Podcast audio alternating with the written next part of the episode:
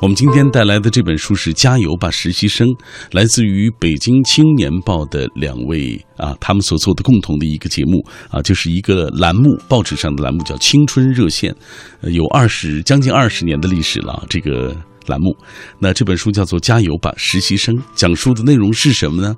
马上我们先听一听郭绍明是怎么说的。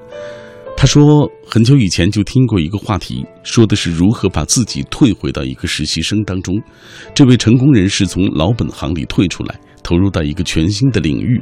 每天他都需要把自己退回到一个实习生的状态，去接受新东西，做新决定。他说，只有这样才能更好的迎接第二天。那天我正在开车，突然就很感动，觉得这位成功人士也好。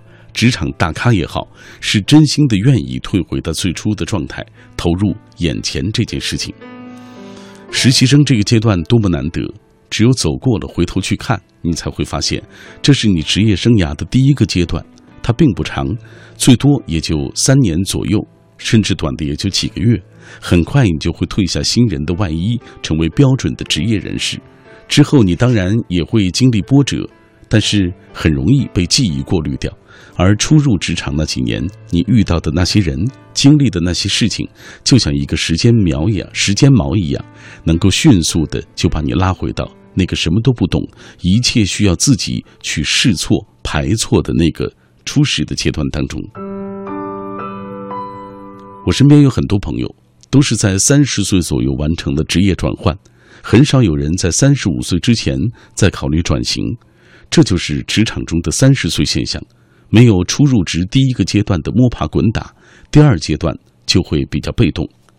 社会学家鲍曼把后现代的人格分为两种，一种叫做观光者，还有一种叫做流浪者。观光者就是那些主动变化的人，他们首先厌倦自己的环境，观察到新欲望的产生，于是果断地走出舒适区。流浪者是那些不得不走的人，他们的走是因为环境厌倦了他们的存在，他们别无选择。我们都无法预知第二个阶段会迎来什么，但可以做到的是，在第一个阶段让自己更快的成长成熟，在每一件事情都用高水准来要求自己。当高水准成为一种惯性，那些对付的刚及格的，或者没有拿到高分的，在自己这儿首先就过不去。你可能自己都没有意识到，是在什么时候种下了这些可能性，只是种的多了，接下来的机会也就多了。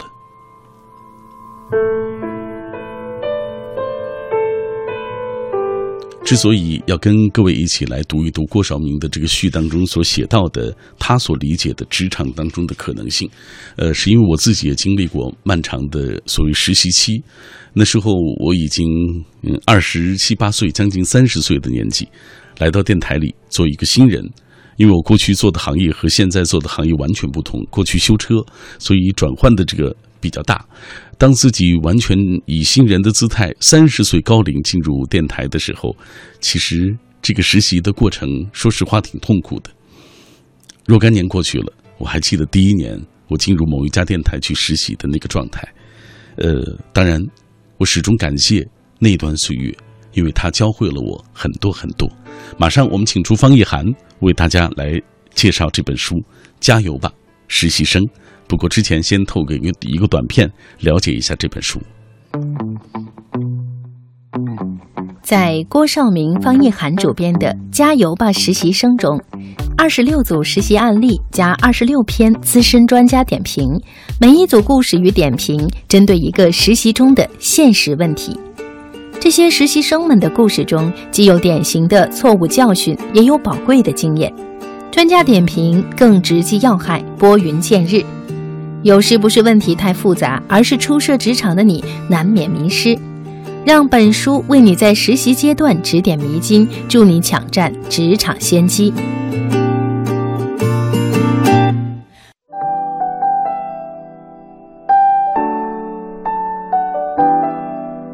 每天晚上我都带来一本书，每天晚上我也约会一个新朋友。今晚约会的这位来自于《中国青年报》。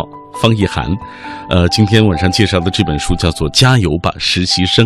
我们先请进方一涵。你好，方一涵。你好，小马老师。嗯，今天我们介绍的这本书，其实是来自于《中国青年报》上一个将近二十年的一个栏目啊，很著名的一个栏目。青春热线。所以这本书的这个主要的内容，其实就是来自于这个栏目当中过去曾经刊发过的一些精品的文字。对的，是我们这个栏目其实就是帮助年轻人吧，高中生、大学生，可能或者到那个刚刚进入职场初期这个阶段的年轻人的一些困惑、问题、心理问题，在职场上遇到的问题，大概就是这些方面。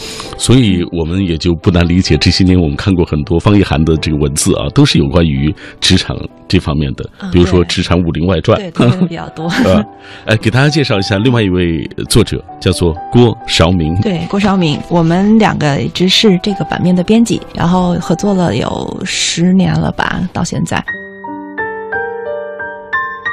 作者郭少明，武汉大学毕业以后就职于中国青年报社，担任副刊编辑，曾出版《校园忙与忙》《生活中的心理学》《找到幸福的自己》，写过专栏《家庭权利》《词条男女》《生活中的心理学》等。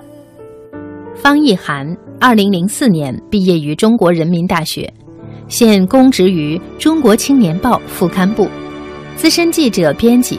从事职场、阅读、心理等内容的专栏写作。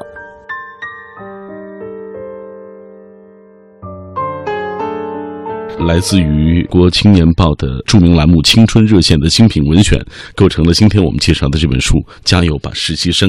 呃，这本书当中所讲述的内容，刚刚一涵已经说了啊，都是跟年轻人初入职场有关系的，瞄准这个人群。对，其实这个人群也是最迷茫的。是的，因为这其实算是一个生命场景的一个重大的转变。原来在学校的时候，可能都是每天要应付考试，然后要毕业、要升学，就是这个目标是别人给我们设定的。嗯，啊，我们考好就好就可以了。我的任务就是学习。那进入职场之后呢，就很多人都一下子不知道我要干什么了。我找到工作了，然后那我下一个目标是什么呀？我要怎么跟周围的人相处啊？就是一下子跟原来的环境不一样了。呃，这个季节正是。各大院校的这个学生到各个单位去实习的这个当口啊，有一些通过实习的方式就能够留下来，更多的就是又再去找其他的一些工作啊。是的。但是不管怎么说，这个实习的经验是非常宝贵的。中国青年报每年，因为像我们这种媒体单位，每年都会有很多人去实习。对。嗯。呃，我们今天就针对这些朋友们容易出现的问题，给大家来讲讲结合这本书。比如说，我身边有很多实习生问我，马老师，我来实习做什么？我说，可能你做的工作会比较琐碎啊，有一些工作，有时候你会拿拿快递，有时候你可能办公室的卫生也会要做一点。后来有孩子就觉得，哎。这和我的专业好像不对口，嗯，好像实习生刚开始，我相信易涵啊进报社，包括我自己进电台都是这样，可能会做一点这个工作。对，是的，就包括现在，嗯，比如说记者写稿子的时候，他那个时间如果紧，他可能采访采访别人听了录音回来，就丢给实习生，你去帮我把这个录音给整理下来，整理成文字。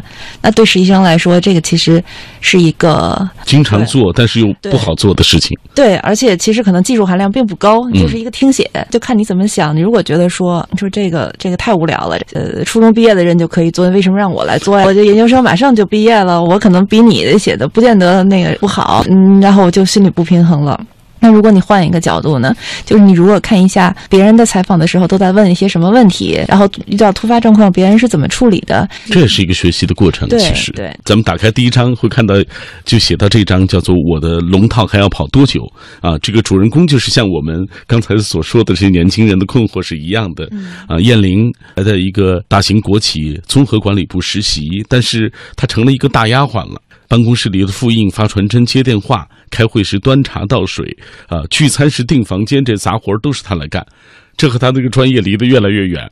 哎，但是这个燕玲，她就是开始思考自己在这个部门工作的一些意义，然后找到属于自己的那个定位。不见得是好像这些活都得来你干，是因为你没有找到属于你的那个定位。是的，是如果你找着的话，随着你手头的工作越来越多，你越来越重要的时候，这些工作也自然会有其他人来做。而且，其实你作为一个年轻人，你进入职场，对这些原来这些老同事们来说，你是一个新人，大家一开始就是并没有对你有很多的信任。嗯，这些信任是靠，其实就是靠你每一件小事做好给积累起来的。做一件事，比如说你订房间，你每次都订的特别特别好，特别靠谱，那大家会觉得，哎，这这人是一个值得信任的人，可能下一次会把稍微重要一点的工作交给你，那你又能做好，那下次可能会给你一个更大的任务。机会其实是通过这些小事一点一点自己赢得的。其实这些小事看似很小，但是小当中都有机会的。对对对，是的。这本书的构成就是有实习生的故事。有典型的这个，比如说错误教训，也有专家的一些点评。我注意到，你们每一次的这个专家点评，你们会选择什么样的人来点评呢？比如说大学心理咨询室的老师，然后有一部分是那种叫全球职业规划师，他们是有一个认证的，就他们可能会对你的那个就是。每一个人啊，不一定是新人，每一个职场的职场人的职业规划，他们会帮助你去建立一些这样的这样的东西。然后，所以站在他们那个角度再来看职场新人实习这个阶段的一些问题，他们可能就是那个角度会更高一点。嗯，而且他们是专业人士，对，能够切中要害。是的。在郭少明、方一涵主编的《加油吧实习生》中，二十六组实习案例加二十六篇资深专家点评，每一组故事与点评针对一个实习中的现实问题。这些实习生们的故事中，既有典型的错误教训，也有宝贵的经验。专家点评更直击要害，拨云见日。有时不是问题太复杂，而是初涉职场的你难免迷失。让本书为你在实习阶段指点迷津，助你抢占职场先机。我们继续为大家介绍，通过这些书里的案例，咱们讲一讲书里的这些故事。接下来，呃，咱们讲一讲实习同伴的问题。很多人觉得这个是亦敌亦友。我们从小就是在一个竞争的环境下长大的，呃，人多机会少，我总会觉得说，哎，我把其他人干掉，那最后剩下的人就是我了。但是其实看你怎么看这个问题，因为每个人都是不一样的。你的优势、你的专长和别人的不太一样。你如果真的就把对方视为一个假想敌，每天都在盯着别人在做什么，而不是把这个精力专注在自己身上的话，那你可能会对你的成长来说不一定是一个很好的事情。那其实这本书呢，我们选了这么多的话题，然后包括专家点评，最主要的问题并不是说告诉你说你在职场上遇到困惑了，你应该怎么样在别人身上想办法。其实问题谁都会遇到，但是。这决决定最后结果的是你自己怎么对待这些问题啊！你如果总想着说，哎呦别人不好，那是不是就显出我好来了呀？那这样肯定整个你的职场生涯吧都不会很顺利的。呃，你首先要专注于自己能够做好手头的工作，然后和你的同伴一起成长。其实你们每个人都有不同的专长、不同的特点。是的，包括我们这里面讲了一个故事，就是说他也是一开始。拿对方当假想敌，然后永远都盯着别人。但是后来渐渐他发现说，正是因为有这样的一个所谓的竞争同伴的存在吧，他自己的身上的一些潜能就被激发出来了。我可能原来就觉得差不多就行了，但是为了嗯有一个竞争者在那儿。或者哪怕人家没有想跟他竞争，他自己把人当成一个假想敌的话，他自己身上那些更优秀的部分、更更有潜力的部分也被激发出来了。在专家点评阶段啊，专家针对这一部分的几个故事做出了这个分析。他说，实习生采用的竞争方式不同，结果就会有很多差异。案例当中，瑜伽过分注重人际关系，他就不如任明明踏实的工作。清远和海东的冷战思维让他们彼此心里紧张，而龙龙和姜伟的开放态度，实习单位成为他们结识朋友的一个平台。你看，同为实习生，他们就会有如此大的这种差异。原因啊，有多方面。最主要的还是个人综合素质的这种差异。个人综合素质其实不仅仅在这一件事上反映。是的，对，就是这本书当中所涉及到的问题，也都是我们生活中在年轻人初入职场的过程当中一定都会遇到的一些问题。是的，因为有一些问题呢，可能是比如说现在的实习生肯定都是九零后了，因为这个这些案例时间比较长，这么多年一直积累起来的，那可能前面是说啊八零后遇到的一些问题，但是其实我认为哈，又有一些东西并不是。这个呃九零后这这个因素来决定的，而是说你人在二十岁出头的时候，那不管你是六零后，你是九零后，还是还是什么，就你到二十岁的时候，你你自然就会遇到这些问题，这是成长中到这个阶段必然遇到的。加油吧，实习生中的文章是中国青年报的著名栏目《青春热线》精品文选。二十六组实习案例加二十六篇资深专家点评，将实习中的典型问题一网打尽。全球职业规划师、资深心理顾问为你的实习把脉，为你的入职护航，具体问题个个击破。每章附短小精悍的实习备忘录，方便好记，助你快速掌握职场技巧，边学边用。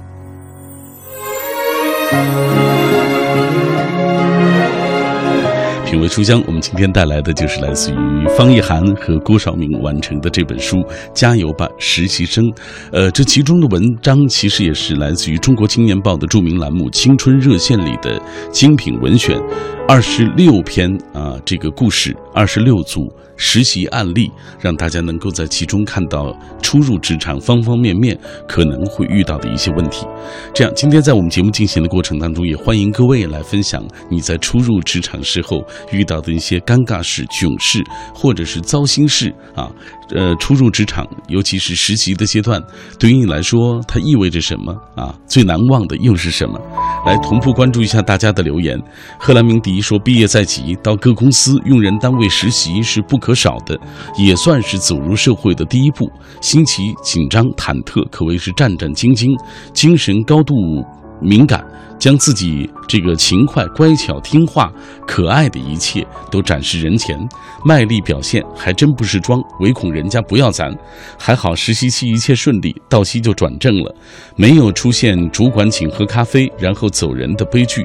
不过也有郁闷的，曾发给我们工具书和防暑津贴啊，这个，呃，还感谢皇恩浩荡啊，不弃实习小明等等。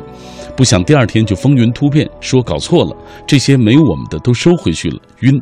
当时就想，早干嘛去了？这不逗我玩吗？啊，看在找工作不易啊，认了。再说，咱也不是贪小便宜的主。现在想起来啊，这些都不算事儿。你看，实习期间发生这么多有意思的事情，到现在还记着呢，还不是事儿。嗯，呃，自然说了，因为自然是在济南郊区的一个精神病医院工作啊。呃，他说我们这儿来了八名实习生，呃，来的呢大多都是家是县城的。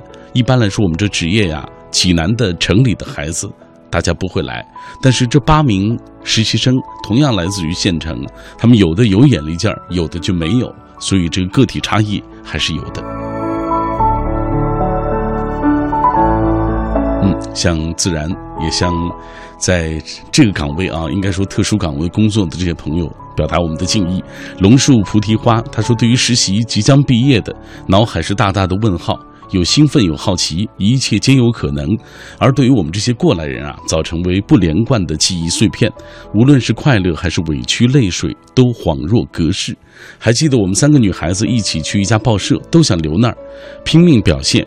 与我同屋的活泼自来熟。”文宣部的比较成熟，呃，在校时关系一般，到了这儿表面和气，暗地里各怀心机，都在玩着攻心计呢。我这人呢比较厚道，不喜欢斗心眼儿。呃，因为因此啊，他们也对我不设防。用功体检时，我和同屋的视力不好，他偷偷的将视力一项改为了左眼一点零，右眼零点六不变。结果他被淘汰了，理由是视力相差太大，不适合。临走时，他肠子都悔青了。你看，什么叫做搬着石头砸自己的脚？那一刻，我也是真的体会到了。所以从那以后，人就要变得老实一些，是不是？认认真真的，踏踏实实的，咱有一说一。今天在微博的平台当中，嗯，发生了一件奇怪的事情，就是我刚才看到了几位朋友的留言啊，这会儿突然发现有几个留言已经不在了。甘肃糖糖他说：“奋斗了就会有一个不错的这个过程啊，不错的结果。呃，至少努力了，而且是认真干的。就算你那个结果不是预期的那么好，也应该觉得满足。”啊，而甘肃糖糖也正是因为通过实习的方式留在了这座城市里继续工作，祝福你。各位，此刻正在锁定的是小马带来的品味书香。我们今天带来的这本书是职场书，加油吧，实习生。稍后我们就会继续请出方一涵啊，跟我们一起来分享这书里的这些故事。那稍后我们再见吧。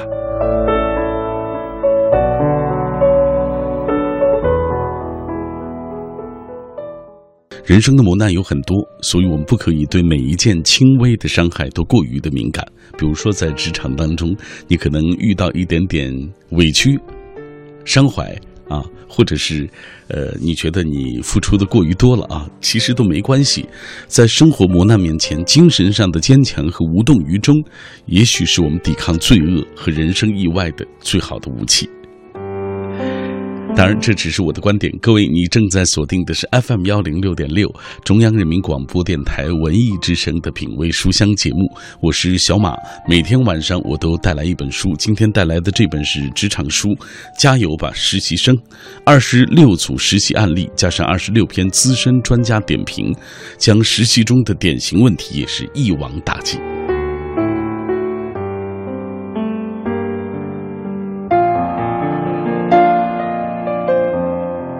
今天在节目进行的过程当中，也欢迎各位通过微信、微博来分享一下自己在实习期间发生过的那些囧事、趣事。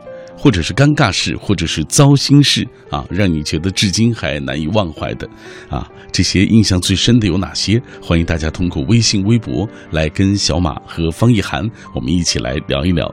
微信参与的方式是微信公众平台上搜索“小马读书”这几个字的拼音；微博参与的方式是新浪微博中搜索“品味书香”或者是“小马 DJ” 就可以找到我们了。如果错过收听某一期节目的话，也可以下载中国广播 app，在这个 App 上找到我们品味书香的往期回放，当然各位也可以在喜马拉雅上找到小马读书的专辑，在节目之外听听我的声音。有很多朋友这一刻也在继续跟我们一起分享他们在职场当中所遇到的一些问题啊。其中有一个朋友说，呃，他等于是给呃他的功劳等于是被上司啊所抢去了。呃，他有时候也会做上司这个挡箭牌啊。他问我，为这样的上司挡箭值得吗？刚刚好啊，在这本书当中，《加油吧，实习生》里也有一篇这样的故事。我们先给大家来分享一下。呃，这个故事是这样的：说佳佳和所有从外地。到农村考上京城大学的孩子一样，毕业找到实习单位之后就不辞辛苦，每天早上第一个到办公室里端茶倒水、擦地浇花，下班之后也是最后一个离开，总结一天的工作内容，准备明天要完成的工作任务，可谓是勤勤恳恳、兢兢业业。但不幸的是，佳佳的工作单位是一个让大多数毕业生羡慕，但是人际关系较为复杂的国家机关。这对于本身对职场规则一无所知、性格老实直爽、乐于助人的佳佳来说，可谓是吃尽了苦头。怎么吃尽了苦头呢？说也许是单位负责人有意锻炼他，也可能觉得佳佳确实有些才华。佳佳一进单位就被安排到了单位最核心的部门，也就是领导办公室。顶头上司是一个外表极为和蔼的中年女性，属于典型的放责不放权的类型。这是后来佳佳体会到的。佳佳刚上班不到两个星期，就被顶头上司委以重任，把一大堆各类文字写作工作悉数交到了他的手里。两个月之后的一天，上级机关领导来单位检查，并且要听听工作汇报。佳佳同事以及顶头上司一起，把第二天开会要用的所有的讲话材料、文具用品，还有主席台的座次等等，做了认真的安排。没想到，等检查工作结束之后，单位领导立即把包括办公室主任在内的单位科室负责人召集开会，并且大发雷霆，一顿狠批。原因很简单，就是在将近一百份的会议讲话材料里，偏偏检查组带头人面前的材料订反了一页，当时就让坐在旁边的单位领导面红耳赤，下不了台。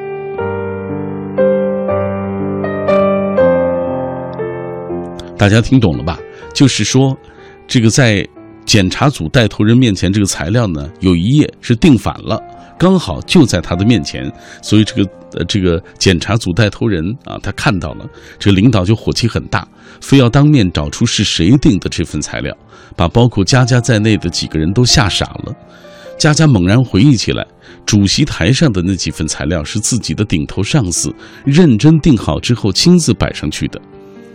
佳佳抬头看看周围人，都低头不作声。主任也是啊，也只是一再说，这一次只是办公室工作不小心不认真造成的，下一次一定要认真检查，不会再出错了，也没有要承认错误的意思。这个时候啊，佳佳也许是初生牛犊不怕虎，也许是潜意识觉得自己应该为主任挡这一剑。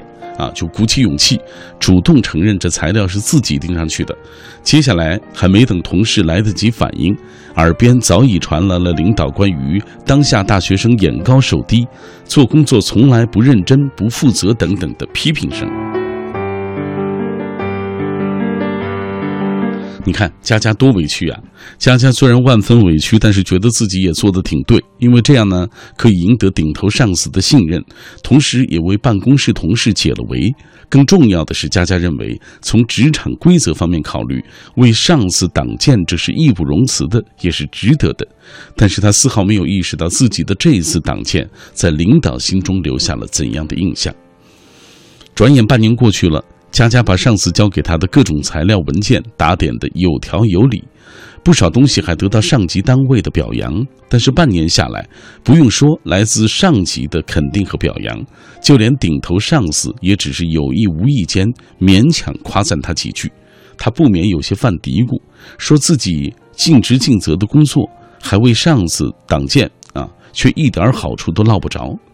偶然一次从领导办公室门口经过。听见顶头上司和领导的一番对话，只听得领导一边批阅佳佳刚刚辛苦加班写好的工作总结，一边跟佳佳的顶头上司说：“这个总结写的不错呀。”上司很自然的回答说：“啊，这几天晚上都没睡好觉，我觉得还行吧，但是离您的要求还有很大差距啊。”佳佳傻了，自己身处的环境实在是太复杂阴险了。自己忙活了大半年的辛苦付诸东流，那次惨痛的为上司挡箭，似乎仍然隐隐作痛。佳佳扪心自问：为这样的上司挡箭，值得吗？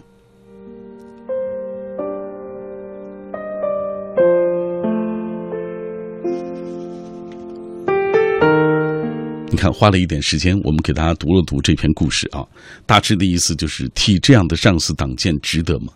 其实，生涯发展的诸多理论，大家都论述过一个相同的主题，就是角色。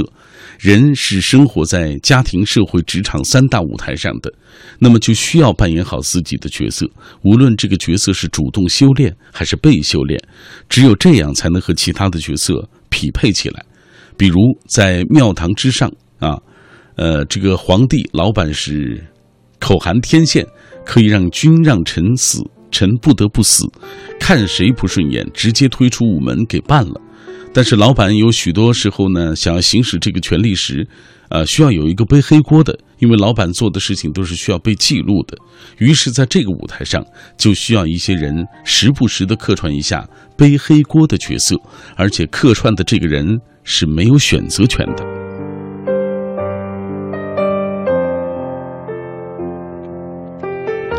那从逻辑上来看，如果下属不能够为上司分忧，那么作为裁判的上司自然不会让你演好自己的角色，并且时不时的会给你吹一吹黑哨。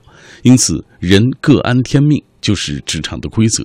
就像佳佳的这上司，他很好的演着自己的角色，自如的放责不放权，自如的集下属功劳于大成，也自如的为他的老板当好马仔。职场的服务流程是：裁判是第一客户，首先要服务好，然后才是你的客户。因此，定位好自己，有时需要主动做一做挡箭牌，而且更多时候需要做得更艺术一些，主动被做挡箭牌，这样更能凸显裁判的高明。当然，之后需要向裁判暗示你的需要。职场成长是一个交换的过程，所谓出来混，迟早是要还的啊！这个裁判也是很清楚这一点。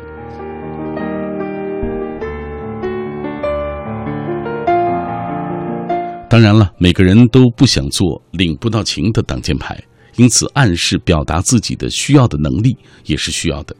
呃，因为在几次挡箭成功的基础上。你需要主动的与裁判共享一些信息，一方面表达自己的忠心，另一方面表达自己期望获得的在可控范围内的机会。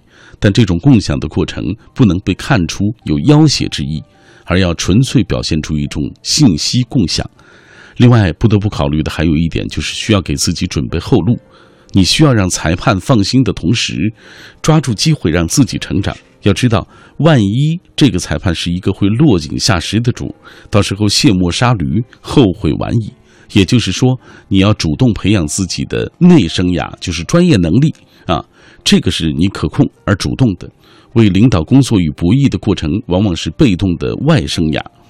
嗯，有朝一日你的这个专业能力修炼到位的时候。啊，能力足够强，也许就可以自己去开创自己的生涯空间。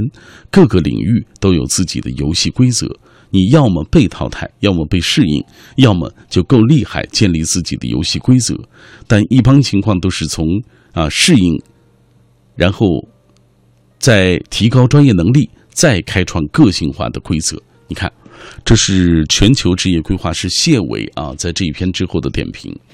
可能有一些内容，大家乍一听会觉得有一点不理解，或者是觉得有一点不认同。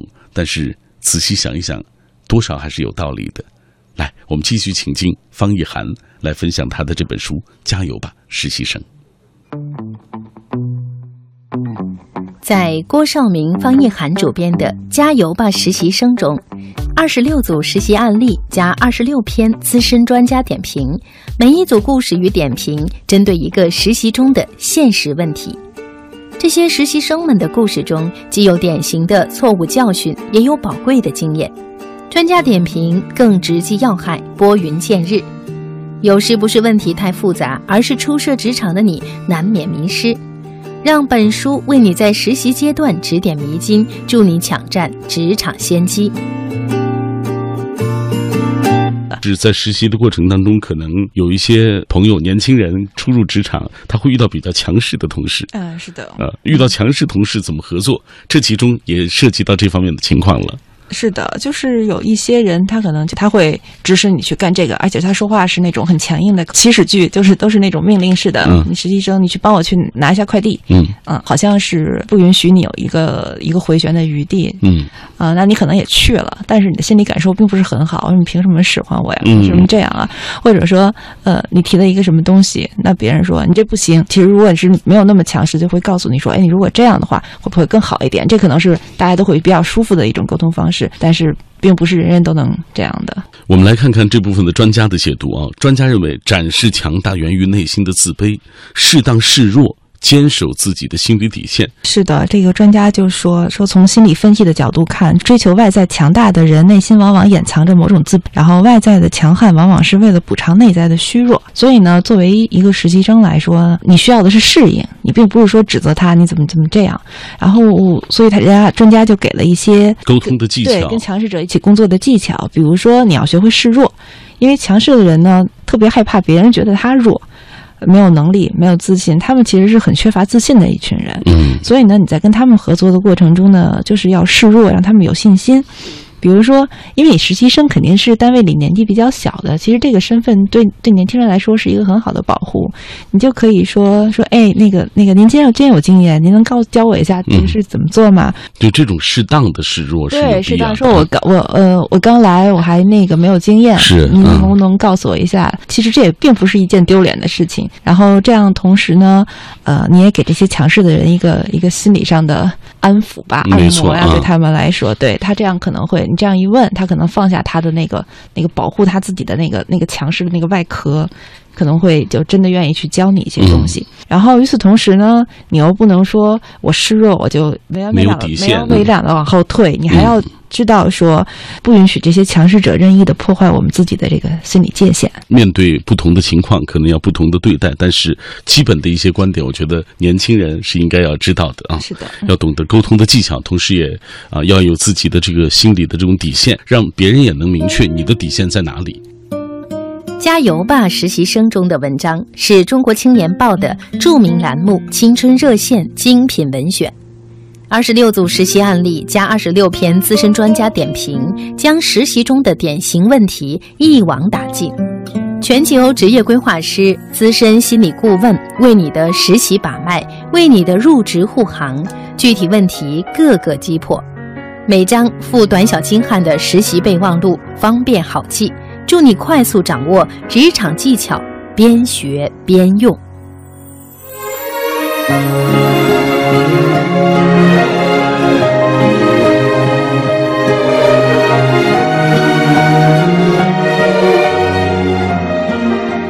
各位此刻正在锁定的是 FM 幺零六点六中央人民广播电台文艺之声的品味书香节目，我是小马。我们今天晚上为大家带来的这本书是由郭绍明、方逸涵主编的《加油吧，实习生》。这本书当中包含了二十六组实习案例，二十六篇资深专家点评，每一组故事啊都有一个点评，针对实习当中的现实问题来进行纠错或者提供一些建议等等。今天我们请到方逸涵走进我们直。不是跟大家一起来分享这本书，很多人都觉得好像实习的过程、年轻人成长的过程都是受挫、受伤的过程，但是受伤总是难免。呃，我们这个书里面哈就讲了，举了讲了这样一个故事：这个李瑶是一一个实习生，学财经的，进了一个银银行的国际业务部。然后他刚来的时候呢，他的上司王科长就对他特别的好，特别热情，觉得那个鼓励他呀，表扬他呀，觉得他是优秀人人才，被寄予厚望什么的。然后这李瑶呢，因为得到领导的表扬，他也觉得这个领导是自己的伯乐，是赏识自己的人，所以他就觉得说，呃，职场温暖如家，他就觉得是这个王科长是他最信任的人。但是有一天呢，这个李瑶忽然犯了一个错误，他汇款的时候把五万美元汇到一个同名同姓的一个其他客户的账号上去了。结果发现错误之后呢，他就赶紧联系客户要退款，结果对方根本也不理他，不退款。于是这个时候，他首先想到了找他的领导这个王科长。结果王科长呢，就是呃上来就批评他说：“你怎么这么不小心啊？你当时怎么不确定啊？一下子就不管他了。”是啊，然后就只是告诉他说：“必须盯紧他，必须要把钱给退回来。”李瑶作为一个实习生呢，他在这方面完全没有经验，他这时候可能最需要的就是这个领导的帮助啊，尤其是他最信任的领导。嗯。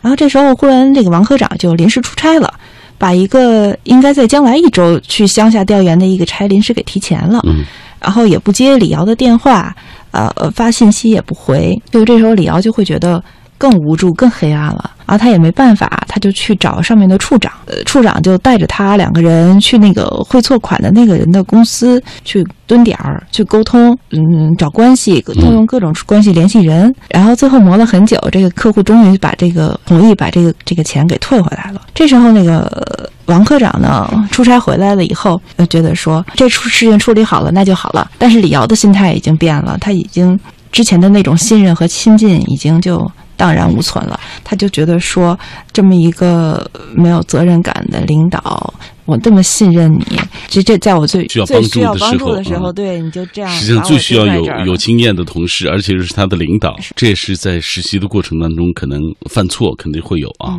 呃，犯了错怎么办呢？呃，在这篇专家点评当中，专家就说，积极面对，敢于承担后果，梳理情绪，力求。正向化，他特别指出了，就是说，职场当中受伤害总是难免的。人和人有不同的性格和行为方式，当然差异就会产生。亲兄弟还如此呢，更何况来自天南海北的陌生人啊！有些因为利益纠葛引发的故意伤害更令人心寒。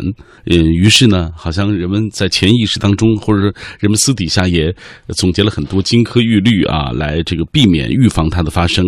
比如说，少说多做，提防比你高半级的领导，红旗永远。也是天然的敌人等等，这些方法肯定有很重要的提示作用。但是我想，这方法不是最重要的啊。呃，最重要还是要有所以积极去面对的这样的一个心态。对，其实从我个人来讲哈，我从来也不觉得职场，因为早些年流行过什么职场厚黑学，教你一些战术啊、计谋啊那些东西，什么办公室政治啊。对对对对，其实我我我本人不是特别认可这些东西的，我是觉得。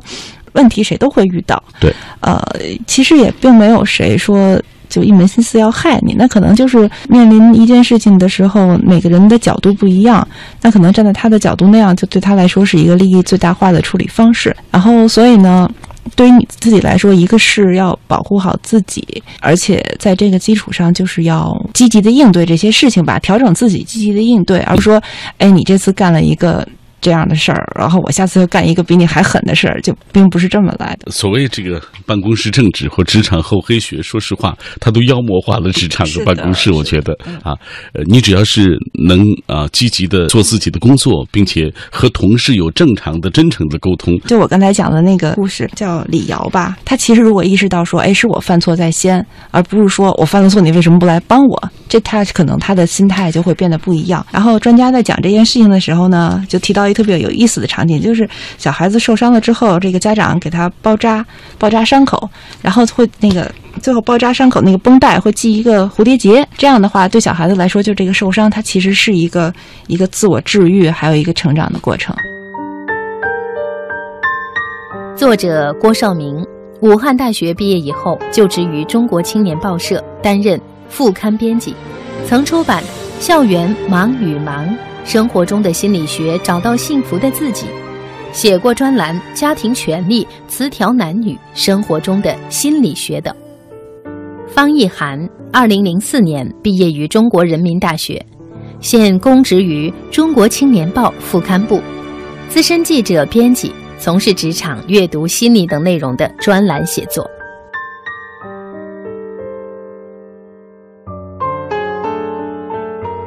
接下来我们要讲一讲职场当中，当助人为乐成为一种惯性，什么意思呢？就是成为一个热心人，但这个热心人，当别人都觉得你是一个热心人的时候，可能你承担这个责任就会更多一点。对，这跟我们一开始讲的那个实习时候不要怕跑龙套，呃，其实这两个话题挺有意思的。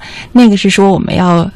甘于做一些最平凡的事儿，但是呢，这其实是有一个限度啊。你可能你去做的是跟你的工作相关的一些事情，不怕打杂什么的。但是如果一些就是你同事的一些私人的私人生活里的事，比如说领导要去开会，然后你说你帮我再回家带一下孩子吧，或者是孩子上幼儿园，你帮我送一下吧，就很多这种事情的时候，那可能对你来说并不是一个说。我每次都要说同意好，因为它不是你的工作职能范围之内的事情。对，所以这个这个热心的这个限度其实是需要自己把握的。嗯，看看专家给出出什么样的观点。专家就认为这种出力不讨好呀，包括你因为帮助别人，你的生活被扯得支离破碎的，你的时间永远在围着别人的事情转。呃，出现这种问题呢，其实很多情况下不是别人的问题，你也不能一味的指责别人，希望别人做出改变。其实更重要的问题是说。你要对你自己的行为负责任，你要对你的自己的感受负责任，而且人际相处呢，不单单只有助人这一个内容，也不不只有这一种方式。其实你更应该做的是说，提升和发展好自己在业务领域，可能是你的能力会有一个提升的话，然后你成为一个自尊、自信、有能力的人，然后呢，在力所能及的帮助他人，获得满足，给予他人以精神上的关注、信任与支持。这样的话呢，你的同事关系可能会处理得更好，嗯，也会更稳固一些，嗯。你看，我们通过这样的方式为大家捋了这本书所涉及到的这些，呃，问题啊，这些案例，你会发现这些都和我们的生活息息相关、紧密相连，它都是我们一路走过来会遇到的一些问题。所以你看，当你的职场从实习开始啊，你就要走好每一步路。这样的一本书就适合大家来初入职场的时候来好好读一读。